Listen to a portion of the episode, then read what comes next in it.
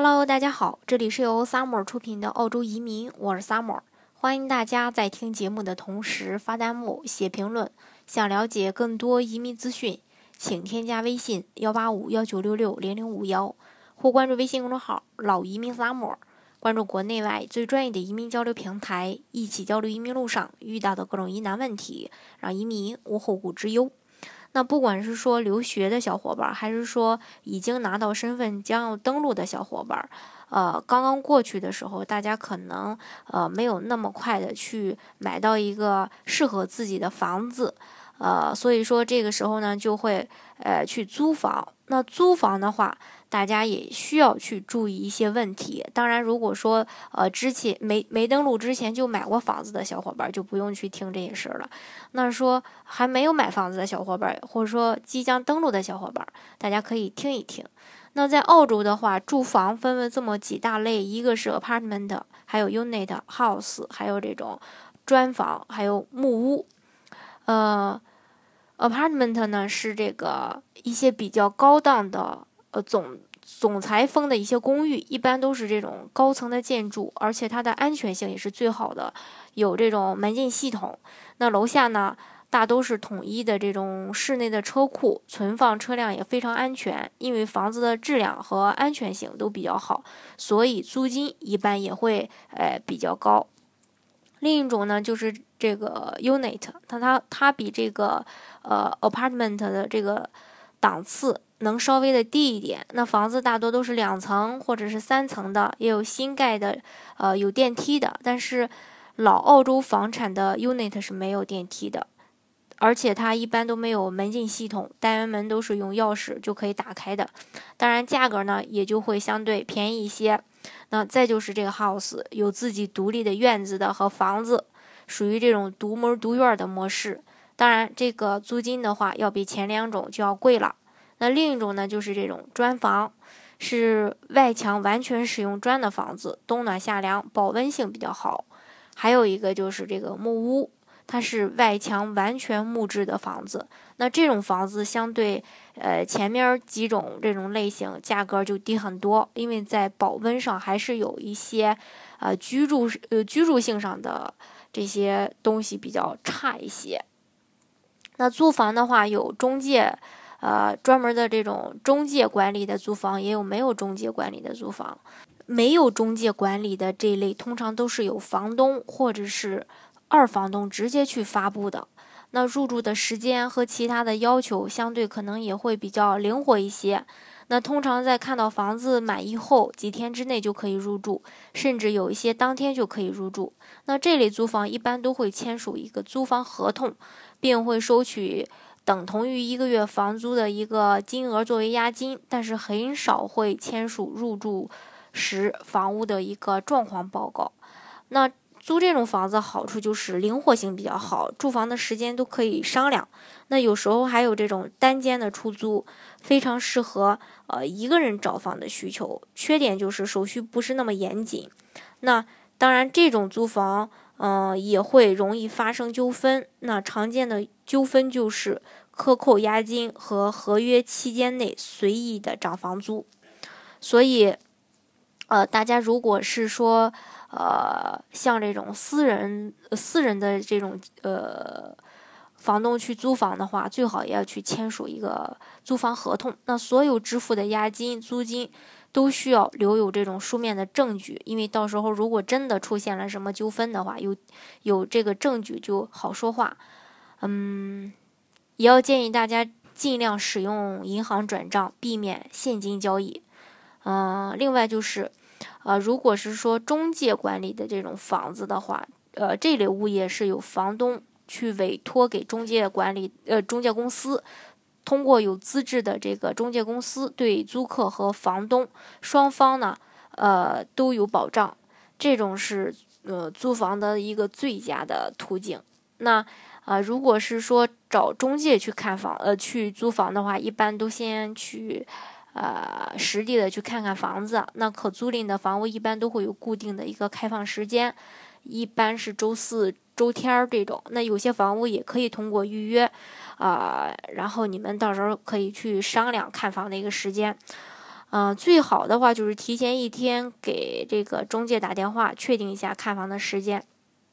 如果呃那个不呃不提前确定好了，可能就会白跑一趟。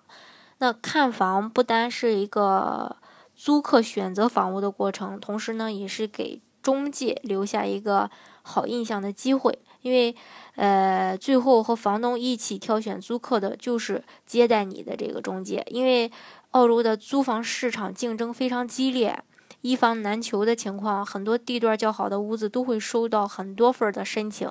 那租房被拒也是非常常见的事儿。但是在看房的时候也要注意一下，去检查，呃，你所租的这个房子里的所有的电源插座、电话线呀、电视接口呀等等，是否是好，呃，这个完好的。另外也要确认一下，你是否，呃，需要自己付水费啊，啊，或者说，呃。每因为每个州的这个法律它不一样，但是澳洲的大部分公寓是房东去付这个水费的，但是如果你租的是 house，一般都是自己去付这个费用。另外还要检查水表以及水管是否正常，检查所有的窗户、橱柜、抽屉是否有损坏，还要检查你房子的区域周边是否堵车、是否有噪音、是否安全等等这些注意事项，大家都要去留意。另外呢，如果是，呃，这个你你看的这个房子比较满意的话，你就可以向中介去要这个租房的申请表格，填写你的这个租房意向书。那表格内的内容啊，包括愿意支付的房租，希望签租的一个起始时间。一般中介也会要求你提供之前的一个租房记录，可能啊还需要提供收入证明。总之呢，你需要。提供给房东一些信息，让他觉得你是有能力按时支付房租的，啊，并且也有一个非常好的这个信誉。呃，之后呢，就是签这个租房合约。那中介通常都不提供短租服务的，一般至少需要租，呃，就是六个月起租。之后呢，就按月自动的延租。那签约时，签约的同时还要求这个租客签署一份关于房屋状况的报告。那这份报告就会记录房屋在交付给租客时的一个状况，那作为退房时证明租客是否完好保持房屋的一个证据。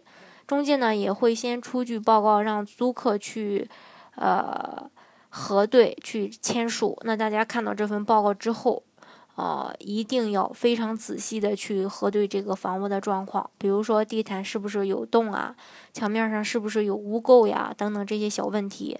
啊，一定要主动的去填上，啊，再强调一下，那如果说，嗯，呃，就只要你有任何的小瑕疵，你都要填上，就是为了避免退房的时候发生纠纷。另外，再就是，呃，一般也会交押金，呃，一般会交一个月的押金。那按照这个法，呃，澳洲法律的一个规定吧，这个押金必须存在政府监管的基金户头上，不可以直接交给房东或者中介。租约到期后，这笔资金要需要房东和房客双方签字后才能解冻。那中介，呃，如果你说你找中介租房的这个优点就是手续比较正规，有法律的保障，房屋也有比较好，然后押金存在这个政府监管的户头上，有退回的保证，不像国内你租房的话，可能就直接给中介了。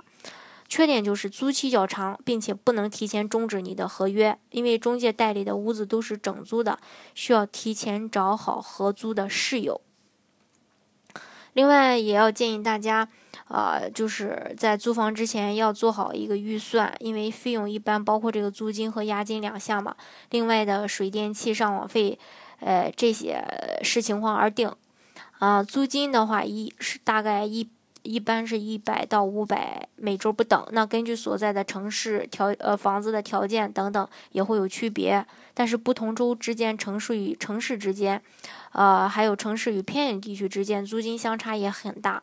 如果说你跟别人合租，房租呢可能会稍微低一些；如果说靠近市中心、交通比较便利的地方，那房房租也会更高。嗯，关于这个押金的话。可以退回的押金一般是四个周的租金。如果说租期正常结束，啊，房间你保持的也非常良好，没有损害，租金呢也会全部退回给你的。啊，如果说房间有一些小的损坏或者清洁问题，那租金可能会被扣除一部分，这个也是非常常见的。嗯，算好租房的预算的话，大家就清楚自己能接受什么价位的这个房子。这样的话，大概也会有一个区间。那呃，找中介去租房的话呢，你跟他说的这个区间以后，他就能很快的帮你找到适合你的房子了。这是关于租房的问题。那今天的节目呢，就给大家分享到这里。如果大家想具体的去了解加拿大的移民政策的话呢，欢迎大家添加我的微信幺八五幺九六六零零五幺，或关注微信公众号“老移民 summer”，关注国内外最专业的移民交流平台，一起交流移民路上遇到的各种疑难问题，让移民无后顾之忧。